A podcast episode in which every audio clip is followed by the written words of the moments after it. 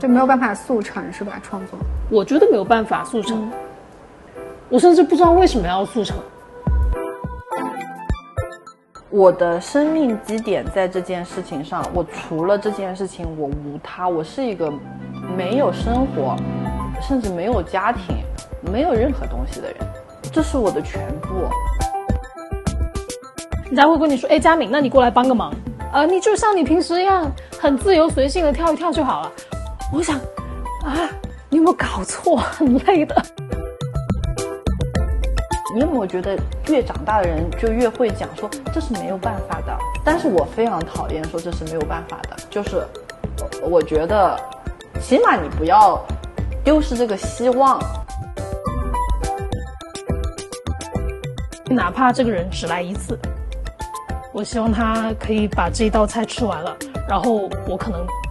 会再见你，可能再也不见你，但这个完整的体验本身，它是可以带到之后的生活里边去的。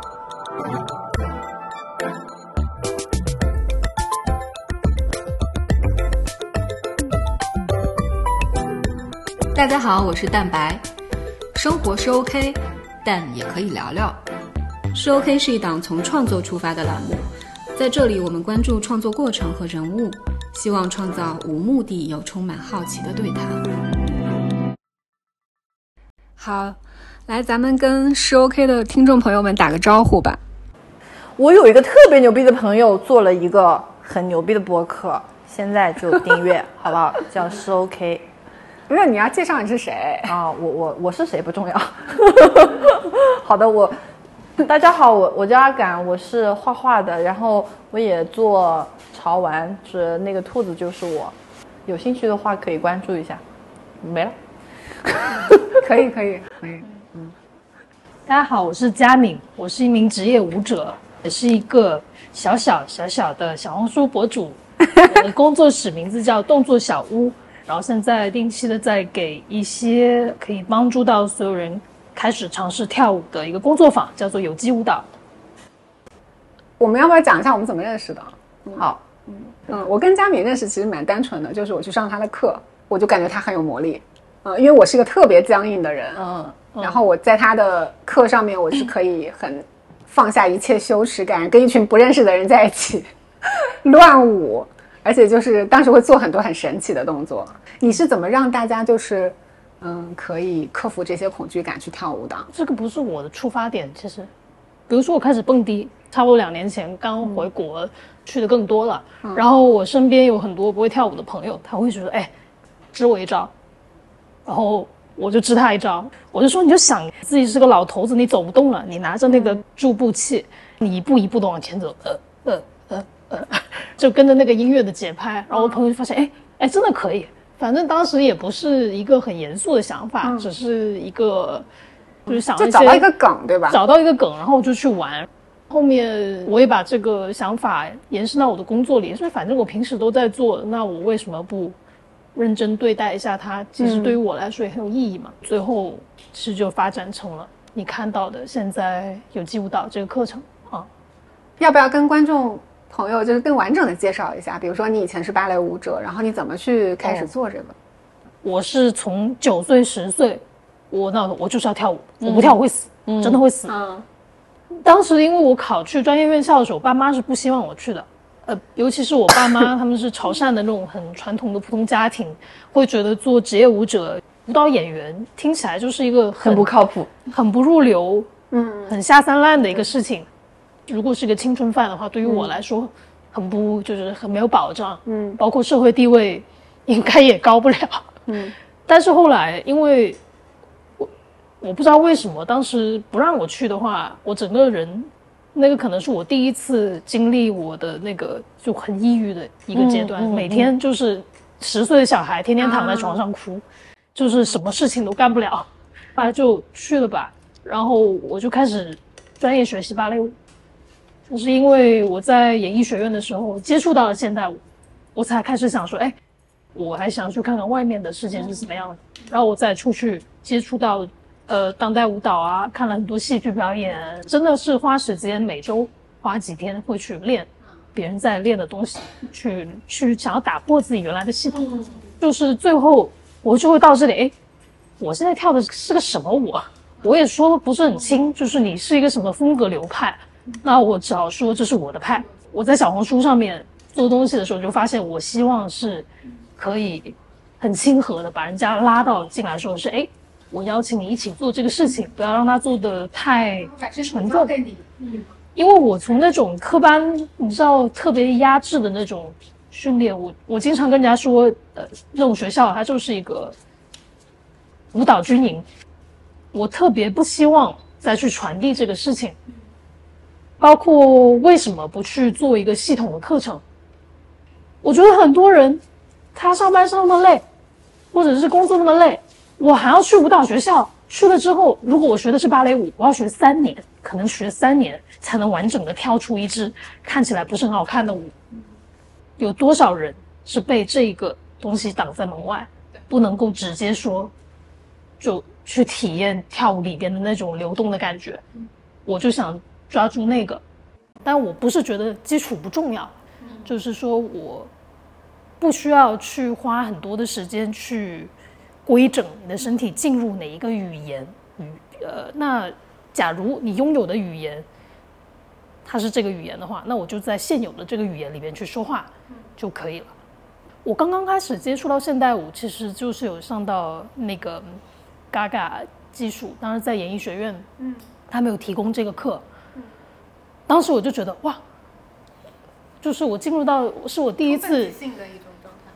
我我刚开始接触到的都是即兴类型的舞蹈，那这个他的那个训练方式又让我觉得可以把身体就是，当然他有他自己的系统啊，比如说他会给每个身体的部位起名字啊，就好像类似中医一样，他会觉得身体里边的某呃或者瑜伽瑜伽里边有讲什么哪个能量的开口在哪里，Gaga 里面其实也有这样的说法的，但是呃我就看到哎。好像无论是什么舞种的人，大家在这里边好像，首先你观察到的是，大家好像放下那种对自己、对别人的评判。嗯。因为舞蹈生来说，你经常遇到的那种情况，你走到一个教室啊，会他跳得好，说这个人行，这个人不行，或者是 我觉得我好一点，会有压力，会一直想要站后面。然后我进到那个场，我就发现，哎，没有什么前面、后面、中间、旁边，大家都是练习。大家就是专注在最最重要的，就是你的身体该做什么，然后去练就好了。我觉得特别特别棒，就是他有是所谓的，也不是完全的去中心化，但是马上那种阶级的感觉，学生之间的那个阶级的感觉打破了，打破了之后，我就哇，那不是很好吗？那我就可以专注在真正就是跳舞这件事上面了。嗯，你不需要去搞这种舞蹈房政治。嗯，啊，你跳得好，你站前面，是哎。啊，这样子，我看蛮多人在你的那个小红书上留言说，就很有松弛感的一个舞蹈老师，你会很喜欢这个词吗？我没有要刻意营造 有松弛感觉就很放松的。其实很多时候我在课程里边，我会要求大家去使很多的力，比如说你想象一下，你拼命的跑步，哇，冲啊，这样子，就那种感觉，其实不松弛的，会很累的。我可以理解，就是我营造出来的画面给人家带来这样松弛的心情，但是对于我本人来说，那个表演是一点都不松弛的。嗯，我是要支棱的，只是那个支棱大家可能感受不到。比如说像视频里边那种啊，看起来我说哦特别的自由自在，人家会跟你说，哎，佳敏，那你过来帮个忙，呃，你就像你平时一样很自由随性的跳一跳就好了。我想，啊，你有没有搞错？很累的。你说你现在剖的每一个。呃，舞蹈段落还是准备很久的吗？也不一定说需要准备很久，但是它可能需要我在短时间内有一个比较高的能量输出，包括你要怎么去想这个脚本，还有怎么去安排自己的表演。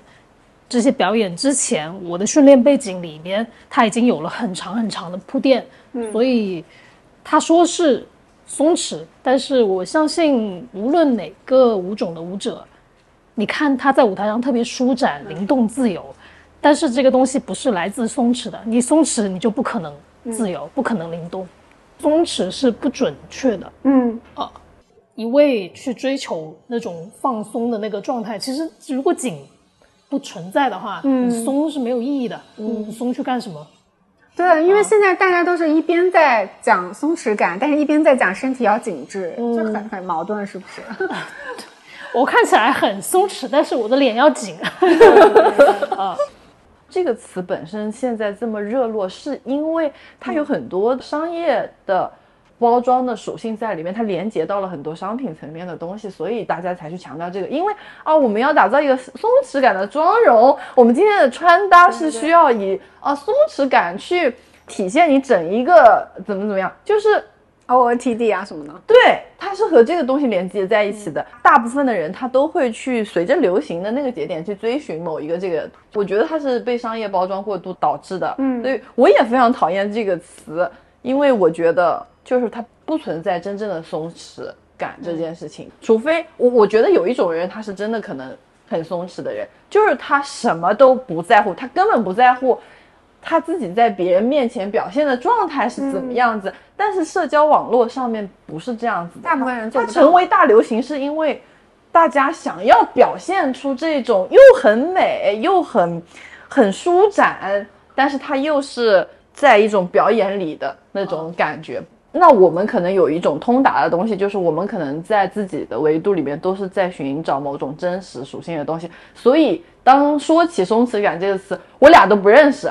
但我俩的反应就是什么鬼东西，就是我们肯定是不会去追寻这个，或者以这个，因为它是一个热词，是或者热门话题而去靠拢这个方向去去做一些什么样的东西。像我是画画的，其实我的作品里面也有某种，如果这个是带双引号的松弛感的东西在里面，我想肯定很多人能感觉到所谓的什么放松的、童真的、自由的一些东西。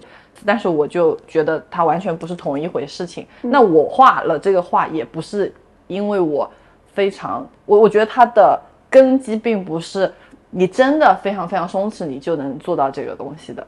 我是经过了很多很多年的磨练，很多东西的形成，它是需要非常非常多的时间才可以达到的。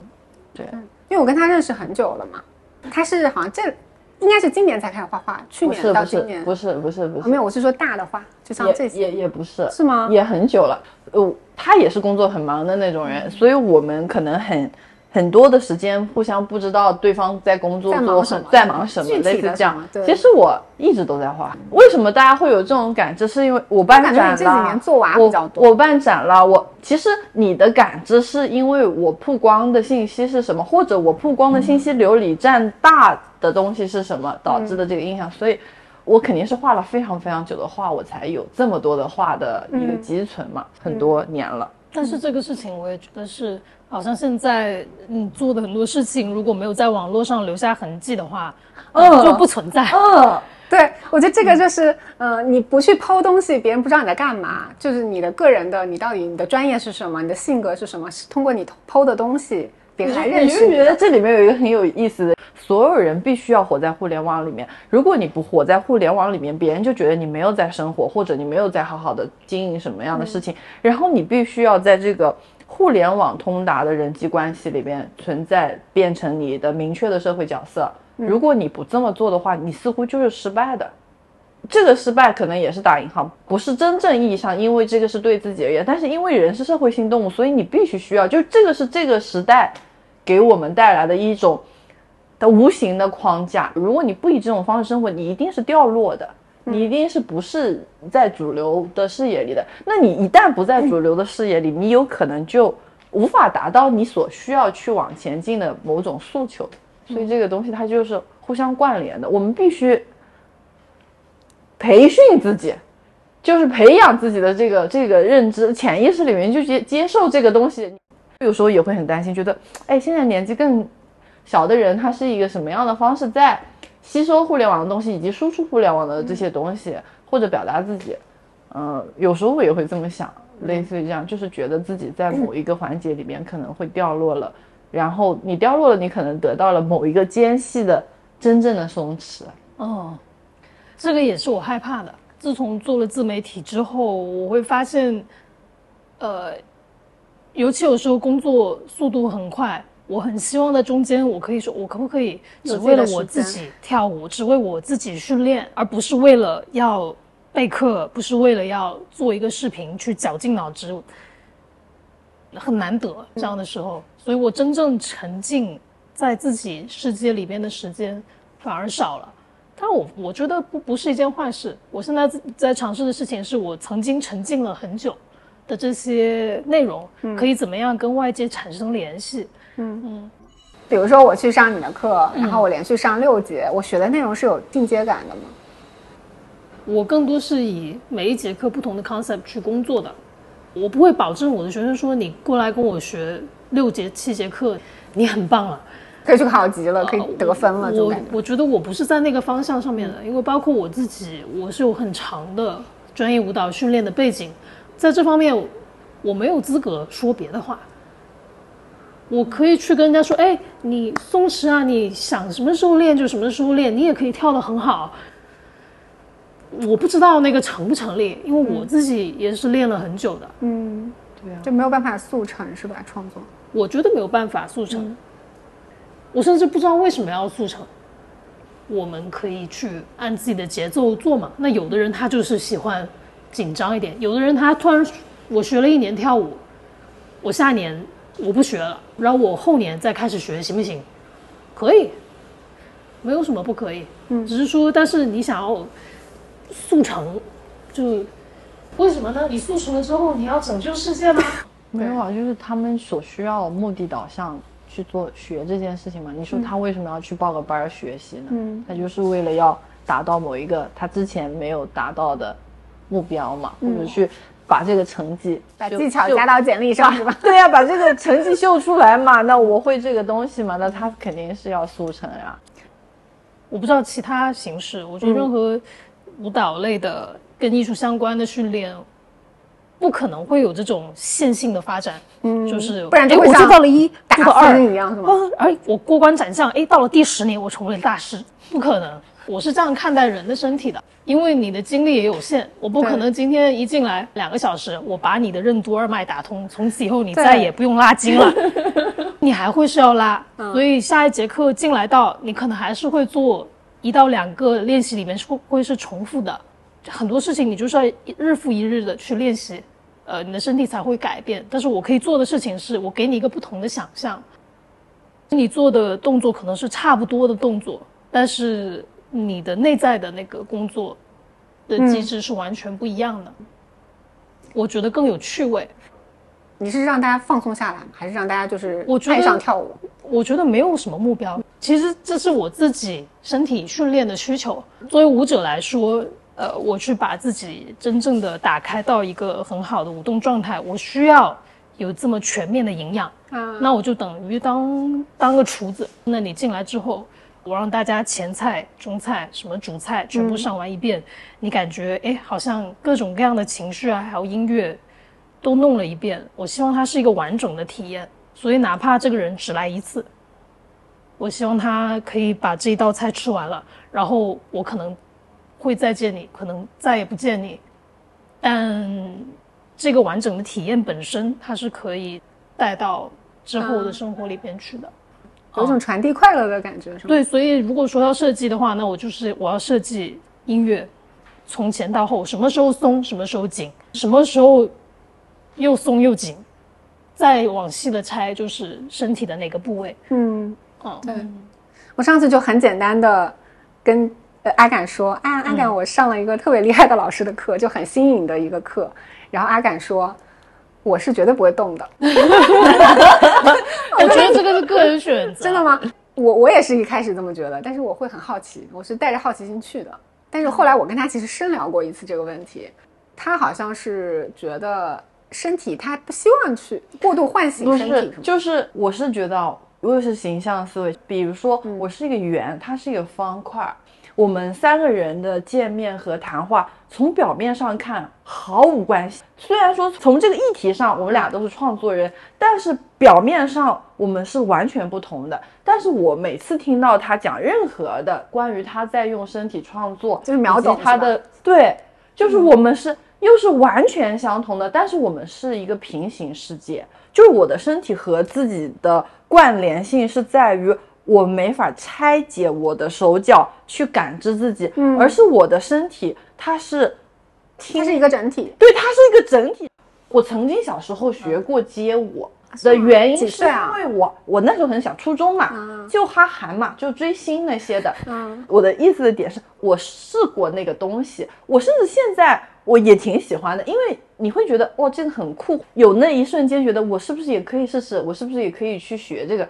但是因为我本身是在做一种一种强输出的工作，或者生活都是在做强输出，所以我根本没有那个空档。如果是呃，正常的就是工作的人，或者他是在一个正常生活节奏里的人，我都很，我都很鼓励，或者觉得大家都是有这个时间和精力可以去感受一下，比如说像你的课或者体验这个东西。所以我觉得蛋白就很好，就是他对这个东西好奇，然后他可以去做这个事情，是因为他的时间轴承和精力轴承里面是可以去做这个东西的是。但我会，我我可能就会比较害怕。前些年，呃，大家会说人人皆可舞，一个人皆可以跳舞。嗯，但是我越想越觉得不对劲。为什么人人都要跳舞呢？我确实觉得它不是必须的事情。就好像世界上的事情这么多，我为什么没有去学钻孔呢？钻孔 什么鬼？钻孔也很有意思啊，建房子也很有意思。但是人的精力是有限的，还有你感兴趣、你想要打开的那个门，每个人是不一样的。刚刚他在说这个，我脑子里就想到，就是那个电影，就是，嗯，X Man 啊，就是他们不是每个人都是不同的特异功能嘛？嗯，他不是会有个通道走到一个不知道是圆形的一个黑的房子，他到那个中岛，他坐在那里戴上那个头罩的时候，就整个房间里面全都是虚空，但是是红色的那个线条连接到每一个他要去寻找的那个人。我我的感觉就是他在说这个的时候出现的是这样子的一个画面，嗯，就是有些人他是互相可以连接到对方可以通达，但是有些你是没办法找到这个通达的这个。你刚刚说这个平行世界，我觉得挺有意思的，因为你觉得你的身体是一个完整的，你的创作工具其实更多是笔，对吧？就是就是画笔啊，就是手，iPad 呀，其实是手。就你的端口是这里，但是他的创作工具是整个身体，就感觉就是每个人激活的 part 可能不太一样。对，嘉明也有注意到，阿敢讲话会很多动作嘛。我上次拍你也是，我回去看那个素材，你是整个都是手舞足蹈，然后我相机也是跟着你这样转来转去，就你你的身体其实非常的敏感。我自己没有这种感觉。说话的时候会需要身体来去辅助。对对对对，比如说像现在我已经很别扭了，因为换平时的话，我可能拿一个。我也是，我会很想动。对，就是一个是要很想动，还有就是手上可能要掰持一个别的东西，就是手上进行的一个活动。就如果我们在咖啡店，我就会把那个吸管的纸全都撕成很碎，然后像布阵一样。啊，打电话也是，我会写字。对对，会写字，会画画，可能打完了就是全都已经搞整完了，它不影响我的。脑子里面在进行的这个部分，所以我的动作是一种持续进行的舒缓的那种作用，但是这个动作它没有很明确的一种意义，是潜意识，所以就是应该是对于你的动或者不动，它是一个有意识或者无意识的一个区别。如果要去有意识的去动的话，下意识就会有那种紧张感。嗯，哎，我觉得这个总结蛮好的，就下意识的话就是放松的。你要是给他一个指令，反而就是不知道自己要干嘛。对对。那在你的课程的体系里面，你会觉得动起来是更健康的一种状态吗？我看到你们叫动作小屋嘛。我我的想法更多是人不可能不动。首先，我们的工作室不是一个健康咨询的方向，嗯，更多是一个 for 所谓的这个动态文化 movement culture，嗯，感兴趣的人可能会。Movement culture 是一个什么样的？它是在国外比较流行，你可以把它当做一个最近比较流行、比较新兴的一种看待运动人体的一种文化。它里边涵盖到的运动还有训练方式，不是为了我看起来有多壮，还有多瘦，嗯，而是更回到人的这个功能性上面运动。哎，你可以跑嘛？你可以轻松的坐到地上，你可以坐到马桶上，然后站起来的时候可以轻松的坐到地上，哎，颤颤巍巍的吗？就这是很多 primal，就人的很基础的一个技能。因为我们现在虽然社会发展这么快，但是我们的身体其实跟一万年前没有太大区别。没有什么区别，所以我们的身体不是设计用来坐凳子的。激活大家的一个直觉是吗？身体的直觉。嗯，很难说去激活，但是我想要把我们人的这种身体力这个概念，把它带到公众视野里边去。嗯我听他讲哦，我突然想起来，你不是出去玩了吗？我不是也出去玩了吗你？去哪玩啊？我去日本那个 Fuji Rock，就是一个音。你去夫妻 rock，想去什么？想去是不是？为什么我突然想起我去 Fuji Rock，我是一个这么生硬、害羞和也没有很害羞吧？哦不不不是，有没有发现他动作比我丰富我指的是 对啊就是跳舞这件事情，我都不认识那些个嗯音乐家或者表演的人，因为我去之前都很忙，没有做功课。但是像我这样子的人，以及我对那个文化的东西，就是音乐的本身的那个文化的东西，并没有过多的关注和攻克过的人，我到了那里，我竟然我自己都震惊了。就是我有一场，就是他有一个乐队的表演是，我从头跟到尾，然后就是在那儿蹦野迪，我都不能想。当然，我也身边的人也不认识，我全世界的人都有。我觉得不认识是很重要的点。也不完全是因为不认识，就是说你被打动的不是因为那个场域里面你和大家不认识，你不害羞这个事情，而是所有的气氛、音乐，所有的一切营造的这个世界，给你一种，它不是在推动你，而是你自然而然就会去动了。我有一场就是就听了那个主唱在那儿唱，就我就是一边嗯和他一起那个共情很强，我都不认识他是谁，我就在那哭大哭，就是觉得好感动。然后还有一场就是我我跟他们一起跳舞，然后他们那个乐队的那个主唱他会说。他他就做一些手势，他讲的反正是日语，我也不知道是啥。然后，但是所有人就是按照他的指令全都推开，然后所有人都一起撞到一起，就是很大的场面这样。然后你也在这个所有人里面，大家好像互相是连接到了的某某种东西。这整场表演一个小时，我返回营地的时候，我才缓慢慢缓缓过来，在某种震惊里面，就是我做了什么，我怎么体验到了这个东西，我觉得很幸福。几乎是前所未有的。但是如果不是所谓天时地利人和所有这些东西，我绝对不可能去做这个事情。就你不喜欢安排好的这种体验，你喜欢就是自然的被打动，然后动起来这种感觉。对，但这个是这个是我们大部分人应该都是这样。对对对，倒不是说喜不喜欢，只是我没有想过我也可以，嗯，有这样子的这种体验。我前段时间也去了音乐节教我的课，马上也觉得你是站在了蓝天白云，还有很开阔的草地上，舞台上又在放音乐啊什么的，你的整个人没有被像墙壁啊这些四角拘着的时候，你连呼吸都更顺畅一点。所以大家这么喜欢，就是旅行这个东西，其实不是旅行本身啦，就是你要去到一个不在你本身生活框架里的环境里面体体验一些东西吧。嗯，就是因为难，所以大家才觉得哦，我努力工作一年，我要制定几个旅行目标或者怎么怎么样。因为难，因为我们需要需要在轨道里面生活。嗯，你刚刚提到，就是你这么一个僵硬的人，在日本也是可以放松下来，你嘴说的我也好想去啊。忍不住 忍不住动起来。就是我刚刚突然想到一个词，就是心流嘛。就我们有时候创作的时候，或者是我在佳敏的课上，我也会突然瞬间的感觉到那种心流。我想安敢画那么多画，可能十几个小时的功夫，你会坐在那儿一直画，就是大家会进入到另外一种状态。你可以稍微分享一下吗？就是你画这么多画，你用了多长时间？我做那个展的时候，大家不是都问啊，你准备这些东西准备了多久啊？我想说。那是你是想让我说 OK，这张画六小时，这张画俩礼拜，这张画三个月，不是这样子。就当我有目的性的呃去编排这个东西的时候，我可能可以把它拆分出来。但对我来说，因为这个东西是我创作本身，所以我就它是在一个非常长的时间维度里，我也不会去计算它是花了多长时间做这个。因为画画本身是我自动自发性，就像你说的，你跳舞不为任何目的的时候，你去跳那个东西给你的很好的一种，对对对对对，我也是这样，就是说我我可能会花很多时间自己和自己相处，我的自己相处的方式就是我在画画，它不不是说有人在后面推我做这件事情，所以这个得出来的成果是更好的。画画。本身对我来说是最享受的、最享受、最放松的一件事情。这个只关系到，就是我当时是什么样的情绪。那我想知道，你画每一幅画都可以进入到忘我的那种状态吗？只要是我自发性的去画，我都可以。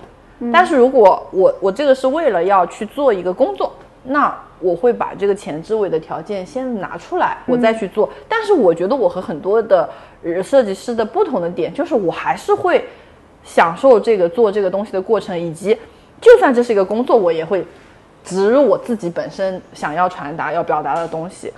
嗯，你现在不是一个人嘛？你现在有团队啊？嗯，就是我们其实每天还在写作，你还在做对接，嗯，你还有娃的这份工作，这份工作，你还要去看法务，你还要招聘。然后同时你要办展，然后画画，还要打草稿。我也不知道，你可能不打草稿，就是 不怎么样 突然把自己真空起来，变成一个创作者？就是怎么切换？不不打草稿。哎，我不知道，我我的感觉是这样子。我可能也认识很多不同的人，呃，见到很多厉害的人。我指的是在他的领域里，但是我发现他们都有一个共通点，就是如如果他能从一个阶段飞升到另外一个阶段，再到飞升到另外，因为我们就把它假假定是一个坡形的。他一定具备着普通人没有的旺盛的精力、时间拆分能力和平行的不同维度的思考能力。我没有说哦，从哪个节点开始突然间灵光乍现，觉得我也应该怎么样梳理这个东西，而是你知道你要去的方向多么的艰难，就有多么的苦的路要走，所以你必须要学会这些。如果你学不会，你则不能前进了。当然，我也有滞停滞下来的时候，觉得说。我如何是好？我觉得万般无奈。我团队里前面的人全都大眼瞪小眼，张着嘴看我，问阿敢要怎么办啊？阿敢，这事情要没有人告诉你答案是什么，但你必须当机立断，或者你必须做一个选择，去。前进，推动自己做一个你也不知道结果是什么的尝试。所以你你刚刚说的那个问题的点，其实我的意思就是说，我在漫漫长的这个时间里，慢慢摸索出了一套自己可以切换系统的方式。当然，时间也是很重要的。那这个方式可以分享一下吗？假设哈，你现在是你下班的时候才才有时间画，嗯，你可能大块的时间，你怎么样去给创作者争取更多的时间？就是作为创作者的这一面。哦，嗯。我觉得很难在团队在边上的时候，你找到忘我的状态。我真的很好奇这个。对，当然了，就是我是一步步被迫使这样的。就我觉得佳敏是跳舞的，她可能不太会，就是你在别人面前你也可以跳，你不会说，哎呀，你们看着我，我就要编，我就要跳，可能就很都有，其实都有。我们这方面压力很大。对，可能不会向学生流露出来了，他就可能内化掉了。不是慢慢习惯了，习惯了。你要就是屏蔽一些对对没有必要的。对对对。我一开始非常非常讨厌我画画的时候别人在旁边，我现在都很讨厌，所以我肯定会争取一些我单独我自己一个人的时间去做一个思考性的一个动作。我我觉得我的能力是通过这么长时间的某种磨练，达到我非常快速就可以明确我需要表达什么和我需要节省这个时间去做这件事情，我很快就可以给到一个很明确的答案。美术考试啊。嗯，给你三小时画一个石膏像，或者我们画色彩。你一开始学画画的时候，你不知道说，哎，我画到什么地步叫做我不需要细化了，我不需要去雕琢它了，因为老师只会一看说，哦，这个只能七十分，为什么呢？他觉得你没有深入。那你想说，所有人都是画三小时，为什么别人的作品比你深入？是因为评考卷的人，美院里面考试完了，他们把那个画这么大幅的二 K 可能。全都铺满整个整个学校的操场，嗯，然后老师只是这么走过去审那个稿，这个九十分，这个九十分，这些六十分以下，为什么有人可以评断说，OK，这个可以九十分？的原因是因为，他他磨练到了一个时间节点，他则知道说你画画的句号是在什么时候，你的你离句号越近，你的分数就会越高。细节要丰富到什么程度？不一定是细节，而是它。画面所要表达的所有阶层的东西是不是到位了？所以那些人才能做老师嘛，才能做考官嘛。其实我觉得是一样的，就是这个东西的完成度到什么样。我的点是我可以节省时间，我可以把时间划分出来，但是我很快可以达到我需要达到的这个目的。然后我就再去拆拆解大块的时间给我要创作的这个东西。以前我创作可能我有自己的工作，那我画画就是 for 自己的，我想画的时候就画，我什么时候有时间就画，或者我把时间挤压出来。但现在它也变成了我的一个工作，所以我更要协调的其实是心里面的一种状态。我不想为了某种目的去画，但是越来越多的人他需要我为了某种目的去画。我要抗击的是别人对我产生的这个干扰，在别人眼里我只是一个产出机器，或者说我我自己想表达什么不重要，因为他们也不会来评判你是好是坏，他只会根据市场价值来评判你是好是坏。我觉得时间变少了，一定是有呃问题是存在的，但是很多画画的人。就或者创作，把它以美术类来做创作，他们有有一个很大的。我觉得没有想清楚的点，他们总觉得说，哦，我必须要有大片的时间，我必须要准备好什么樱花牌的颜料，我必须要这个纸是什么纸，嗯，我必须要准备好这些东西，嗯，我这个星期有两天休假，我今天早上可以开始，但是哎，我睡过头了，今天又不行，明天才能开始，就是它的前置位太多了，嗯，这样是永远不可能。我我感觉很多创作人或者是学生。经常遇到这种问题，比如说，我是一个完美主义者，如果这些都没有要把装备都买了再说嘛，这些都没到位，天时地利人和都不到位的话，我就干不了活。对，然后那就就发现他确实那就一直出不了东西。那问题是你准备好，你要多久才能准备好呢？对，你要准备到什么程度才叫准准备好呢？我在想回到他的问题的那个点，就是这个事情是如何做到？这个事情其实很简单，要做到就是你的自己心里面的这个推动力足够的强，你是真正的。所以听上去你的驱动力就是你如果不做这件事情，你就没没有办法进步，对吧？就会我我不是，就是说我的生命基点在这件事情上，我除了这件事情我无他，我是一个没有生活。甚至没有家庭，没有任何东西的人，这是我的全部。很多人挣钱的动力是什么？我要给爸妈换大房子住，我要把他们接到城里来。打个比方说啊，就是虽然这些东西很套路、很俗气，但是，嗯，很多人都是这样，为了生活更好一点。那这个生活的本质是什么呢？是我有了老婆，然后我们生了小孩，小孩想去城里一个好的学校上学，它就是很简单的一个东西。但是我没有，我什么都没有。所以你说这个驱动力是什么？不是说我为了要进步，而是我没有其他的东西，我不知道其他的东西是什么。嗯，大家都很困难，大家都是一样的。但是这个热爱，你要怎么样维持这个热爱，然后让这个热爱成为支撑你生活的一种方式，然后你继续把这个热爱做下去。嗯嗯，是这种东西。有很多人耻感了，毫无松弛感，毫无松弛感。对，有很多人其实找不到这个东西。嗯，我之前也是呃聊某一期播客的时候，我就发现有些嘉宾他就是在做一个 project，嗯，但是有些人他可能就是找到了他可以做一辈子啊，我觉得感受是完全不一样。但大多数人其实没有找到这个这么强的 passion，我除了这个就就无他。像你讲的，对，啊，大多数人是没有这个感受的。对，我觉得他们是幸福的。我其实觉得就是处于这种。普通的节奏里，以及说，呃，一直在追寻，或者说在思考，说，嗯，我是不是也要去找一件热爱的事情做？嗯，这样子的人才更幸福。嗯，我就是人一旦极端了，一定是。但你还是会出去玩啊？那不一样，就是说，我就像你说出去玩，别人觉得你是出去玩，于我来说，所有大家在觉得是玩的事情，对我来说都是工作。我是自动系统。就是你都你想关掉这个，你说你真的放松一下吧，我都是不能放松的那种。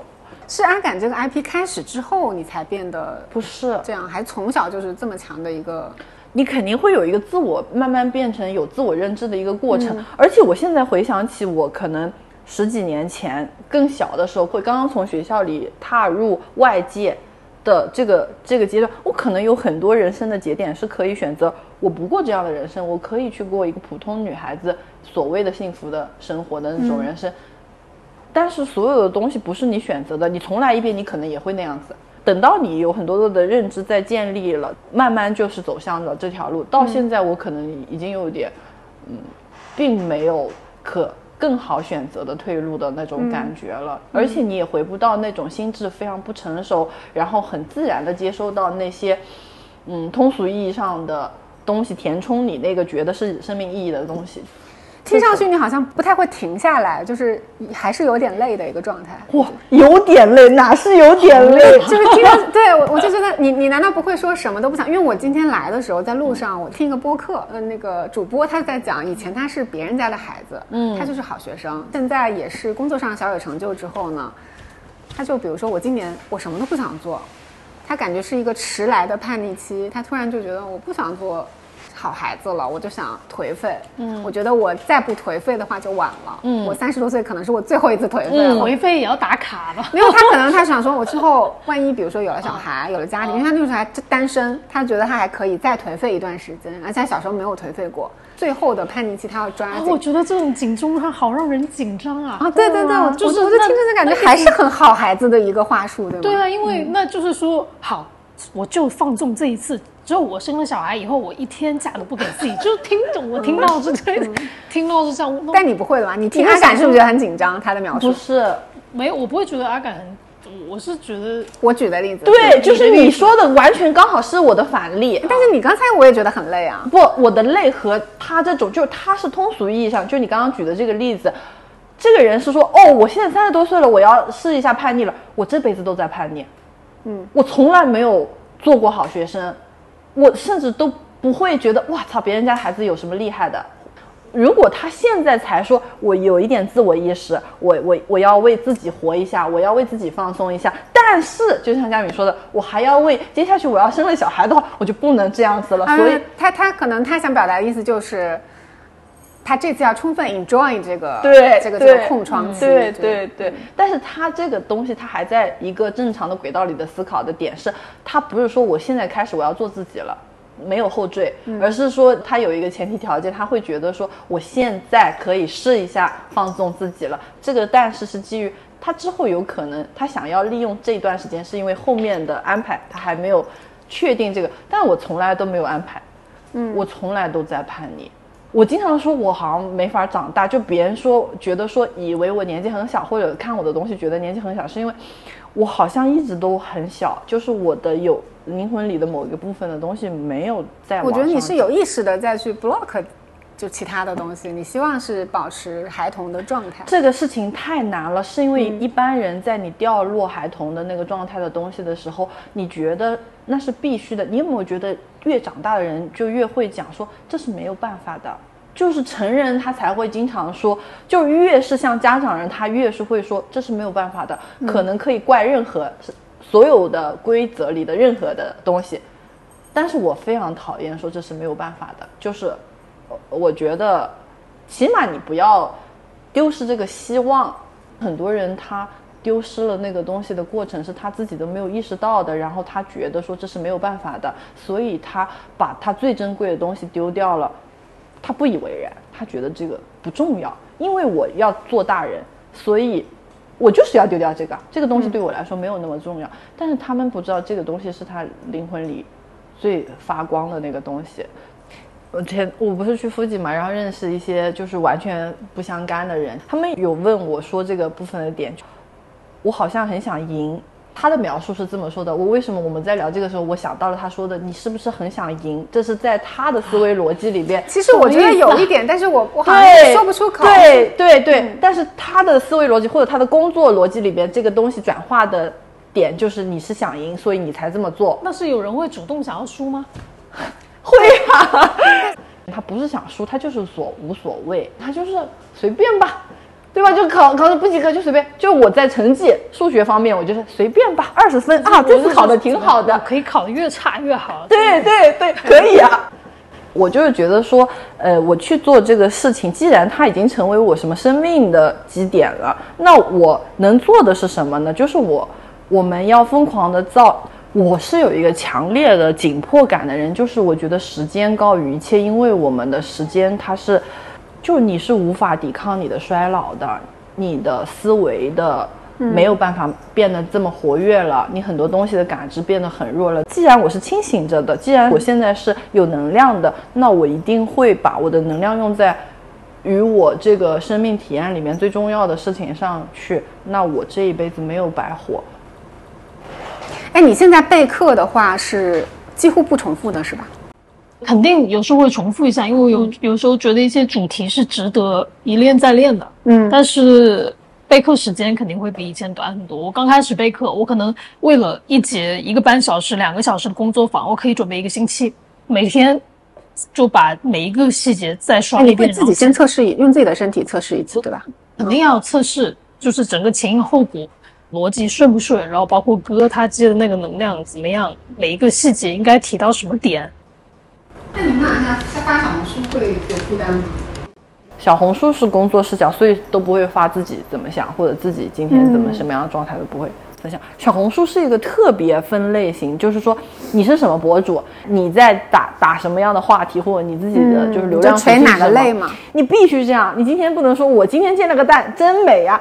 你一个跳舞的博主，你不能分享这个，但是他可以每天都是发煎蛋的人，他又流量很高，他有很多人看他在煎蛋，就是这种属性嘛，所以是工作的。对，但是就比如说这种垂直账号的这个规则，他又要求你要重复，重复，又很不喜欢重复，那不喜欢重复怎么办呢？但你的业态不就是跳舞吗？对吧？就重复来重复去也是你喜欢的跳舞吗？大家可能。再细分一点的话，大家喜欢看，比如说大家特别喜欢看我做教程的系列，其实也不真的不是教程，就就比如说一百种蹦迪的方法那种，对，类似类似这种事情，然后就是也感受到他的无奈了，我尽量去在里边找一个平，我还是觉得分享跳舞的简单方法是是快乐的，嗯，但是我要支相机。我要想我穿什么衣服，我要想挑什么音乐，多长，这个故事要怎么讲？那你不就是要传达一种随时起舞的感觉吗？自己还没有克服这个，是假的。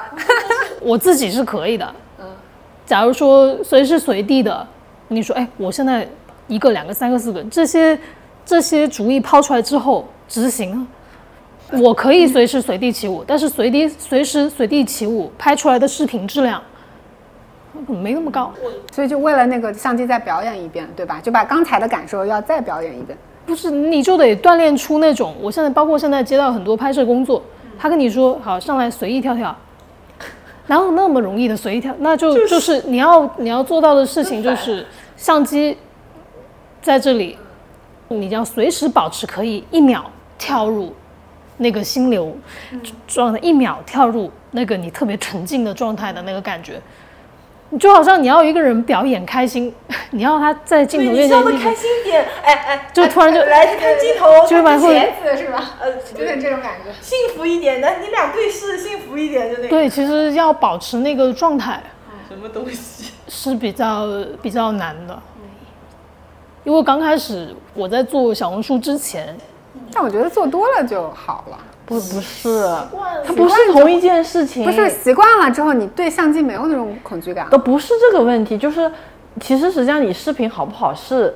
就是他呃用了，就像嗯现在咱们这边呢，有多少的机位，如何剪这个东西，节奏怎么样安排，大家只能给你呃，甚至都没有三分钟的耐心，只有三十秒的耐心，这不莫名其妙嘛？所以所以像我我们我这种工作就更难了，对于这个表达这个是以视频的方式去表达就更难了。对啊，所以最后我觉得我处理的不是舞蹈，舞蹈只是开始的这一点点，我就是视频的节奏，包括。你里面不是说我需不需要加讲？我自己拍自己剪，所有事情都自己做的，太累了。那所有都要安排，包括脚本我要自己写。所以今年花了大部分精力。对啊，文案都是我自己写的，我推文全部都是我自己写的。所以今年我感觉，作为一个职业舞者的话，其实职业视频博主，我今今年就是比如说这些流程啊，比如我怎么打光，我怎么写。视频脚本，我怎么跟品牌对接？我怎么去拍摄？怎么去设计那个相机的呃转场啊，或者是镜头啊？这些语言都在花很多时间磨这些，感觉到在被挑战。就单做这些事情，包括我拍一个视频出来，假如我需要两天的拍摄时间。我觉得我可能花了一个小时在跳舞，其他时候都要在处理这个跟舞蹈不相关的事情。我坐下来才想聊什么。对，但其他时候在想，都在搞别的，对对，太难了的那些东西。对，但其实那些东西也不难，做熟了就不难。我觉得，嗯，我主要想讲的这个，对，就是所以这个时间是无法节约的，这个是我觉得最大的一个问题，就是当你没有。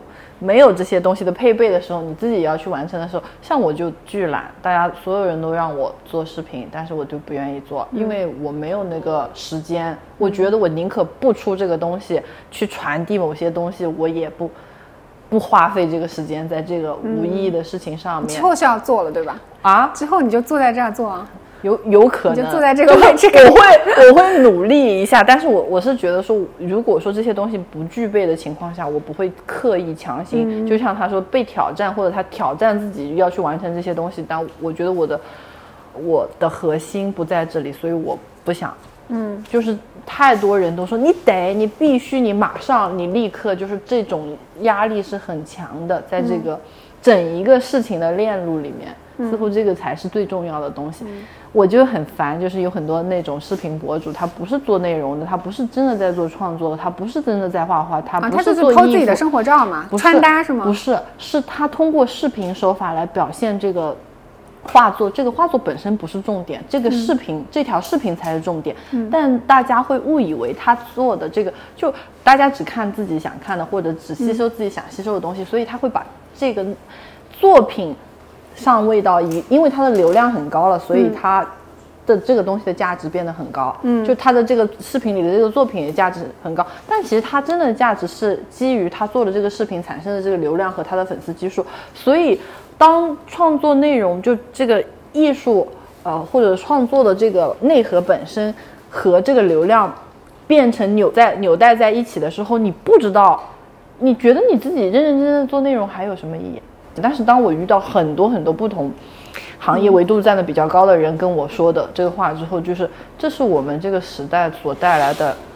对，因为去中心化了嘛。假设你们被一个经纪公司签了，那其实是公司的工作，你们专心的做创作就行了。但是现在就是去中心化，每个人都必须要对把这个做好。对，这些东西都是变成伪命题 presentation 做好。对对，就非常非常讨厌。然后就。变成说，那你到底追寻的价值核心是你创作的这个东西本身带来的，给人带来的某种想象的价值，还是你有没有表现好它带来真的流量？嗯，就是这个东西是它一定是相相冲的一个东西嘛？对。但是我们就是想办法消化。嗯，对。那现在，因为我觉得你的作品表现还是挺好的呀。就现在你有遇到什么挑战吗？就我觉得你现在无论是画还是娃，其实表现上都还蛮好的呀。至少我觉得大家对于你的风格是很直观的。哦，不不是说不是在说内容本身，还是觉得说，呃，从传播的这个视角，从你如何让别人看到你的中国太大了。那当然也不只是中国，现在就是我觉得做创作的人，他一定是你要跟外界所有的外界衔接，起码你是我，因为我以前哈念大学的时候，有些同学他们就是考美院考了非常多年，就是我们进去的时候可能年纪这个年纪，他可能已经高于我很多年纪，是因为他一直在复读，他一直要考这个。但是这种人，他的核心点是哦，他考上了，或者说他要画画，他非常专注于这个事情本身。他可能日子过得巨苦，然后我们出去打工或者社交，他都不做，他只是在那儿，啊，特别搞一些山水画的那些人，就是精神力也很强。但是他就是，嗯，我我现在都认识一些这种创作人，他就自己一直在创作，但是他不给别人看。因为他不懂怎么给别人看，他也没有办法学习怎么给别人看。我现在遇到的问题，我觉得最大的并不是在我创作本身或者我作品本身，因为这些东西我会内化，我会自己，呃，去学习和呃去转化，这个不是我最核心的问题。这这可能就是我能量源泉的东西，就是别人疯狂要学的东西，但是对我来说这个不是问题。我的问题是我怎么能告诉别人我在画画啊？你上次也跟我讲过，啊你那你说是你们的视频别人也看不见。不不只是视频，我的意思就别人觉得说他买了我的潮玩，他买了一个盲盒，他的认知是阿感是这个盲盒，那你怎么告诉他说我在做创作，我在画画，我有其他的作品呢？类似于这样子，因为那不然我们在干嘛呢？嗯，就是会像这种，呃，其实实际上我觉得就是一种循环性的问题。因为我让两位认识，其实也是因为我从两位身上感觉到的那种气场，嗯，都是还是挺天真的，我自己平时也会被很多生活中很具体的琐碎消耗嘛，我就觉得怎么样去留住这种很天真的感觉。你先说吧。哎，我我我是不不太知道，其实当当然不是我第一次听到这样的评价。对。但我其实真的不太知道，大家在说就是觉得你天真或者是什么，那就很像小孩的一个状态。看你的讲书也会觉得，但我也不知道。比如说，你说你不是第一次听到这种评价，但是我可能太多年听到，所以我知道他们为什么会这样问。然后，其实我觉得没办法刻意留住的，这个就是人和人的之间的不同。嗯，消耗是存在的，但是我们在做一个取舍，这个取舍于我来说，我是自动形成的。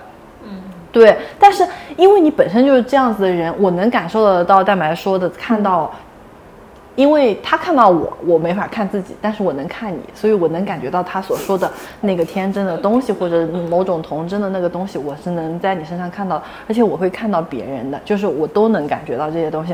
这个就是我能量场里有一种我自带的东西，我不知道有些人觉得我可怪了，但是我从他们的眼里看到这种可怪了是一种让我觉得很舒服的东西。嗯，然后我是自己在做取舍的，就是那些东西我不要的我就丢掉了，就是，嗯。所谓事故的消耗的那些东西，会造成最大的问题，就是我身边的人觉得很痛苦。大人啊，为什么是大人？是因为他们要平衡所有的一切，他一定让自己巨不舒服。嗯，他会克制吗？对对，他会克制，因为这个是这是必须的，这是我今天在这个位置上，我必须。那我们可能做的一个取舍就是说，我为什么，我为什么必须这样？哦，那确实是，是不是？就 是他突然间有一点通了这个？然后可能这种反馈是从身边人里传达出来的，说，嗯，你把你的这个重担，或者你把压力或者不好的需要消耗的东西丢到了我的身上，但是我可能觉得不以为然，或者我无法感知到这个东西，就是我们可能感知到的东西太，太于内在的部分了，所以很多别的东西可能不没法感知到，所以这个就是。我感觉是无法刻意追求的，嗯嗯，但是还要有一个很强的屏蔽能力。对，真的是还蛮多喜欢说教的人，你就是要屏蔽。你知道他说你的时候，你就毫无羞耻心，就觉得嗯，我就这样，啊，我就我就不听，我就就是完全就是屏蔽掉了。我觉得这个定力可能会有点小帮助。对对，我也有遇到，就是上来就是哎，你应该这样这样做，然后怎么怎么扩大。嗯，我说我没想扩大，他说。那你现在阶段上哦，那怎么怎么那样也行，就是就是会这样说教。我说谢谢。好为人师真的还蛮爽的，对吧？是吗？就我觉得他们是爽的，所以他们才会这样子。对，但但有时候其实他也只是说说而已，他不会真的去帮你考虑很长远的计划。所以说大可不必为人家一时的建议去影响态度。很很难。我是比较任性啊，因为我从来没有我想要做的事情，我都可以。去做，嗯，可能有一些困难，我会觉得有困难，那我就解决，那也就是有困难也没困难，那想做的都做了，你还想干嘛？而且我觉得也因为他现在的阶段就是全部都是自己来，所以你有完全的掌控感。是，但是坚持住，坚持住，嗯。